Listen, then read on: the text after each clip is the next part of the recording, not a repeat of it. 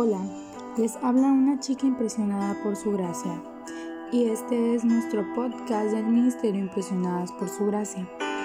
Estás escuchando 365 vidas. El día de hoy hablamos de Elí.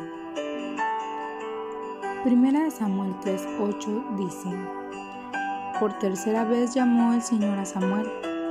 Él se levantó y fue a donde estaba Elí Aquí estoy, le dijo. ¿Para qué me llamó usted? Entonces Elí se dio cuenta de que el Señor estaba llamando al muchacho. Podemos recriminarle al buen Elí la mala educación que les dio a sus hijos, pero hay algunos detalles que no podemos dejar de tomar en consideración. Por ejemplo, él reconoce un llamado divino Elí no está acostumbrado a ver a gente piadosa como Ana, pero una vez que entiende que es un corazón que se derrama frente al Señor, la bendice. Elí no tiene los hijos perfectos, pero de alguna manera ayudó a Samuel, algo así como un hijo adoptivo, para que pudiera crecer lejos de la pésima influencia que significaban Ofni y Fines. Creo que el gran problema de Eli es haber amado más a sus hijos que a Dios.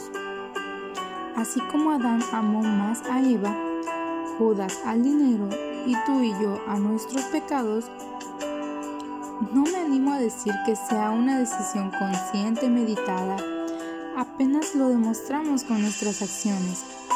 La gente del pueblo se acercaba a Eli para quejarse por el trato recibido por parte de sus hijos. Él prefería creer en las mentiras que escuchaba de parte de ellos. Aceptar el error de sus hijos era aceptar su error. Y quizás fuera verdad, pero es mejor aceptar un error e intentar corregirlo que perderse por no aceptarlo. Un pastor, un profesor, un amigo, un sermón, un libro, Dios usa mil formas para hacernos ver cuál es el problema. Nosotras elegimos escuchar o no. Aceptar o no. El gran problema continúa siendo que amamos más a nuestras inclinaciones que a Dios. El ser humano es así. A pesar de nuestras fallas, hacemos algunas cosas buenas, otras no tanto. El gran secreto del éxito, desde el punto de vista espiritual, no está en, esforzarte en hacer más, sino en estar siempre tomado de la mano de Dios.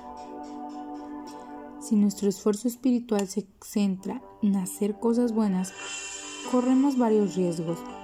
El primero, sentir que podemos salvarnos por nuestro propio esfuerzo. Como consecuencia, entender que no necesitamos de Jesús como Salvador. Si nos esforzamos en no pecar, estaremos colocando nuestro esfuerzo en el punto equivocado. Nuestro esfuerzo debe de ser para decirle a Cristo que a pesar de nosotros, Él puede dirigirnos.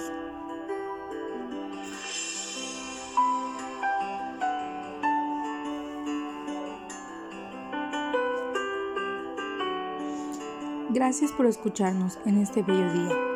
Nuestra oración es que Cristo viva en tu corazón por la fe que el amor sea la raíz y el fundamento de tu vida, y que así puedas comprender cuán ancho, largo, alto y profundo es el amor de Cristo.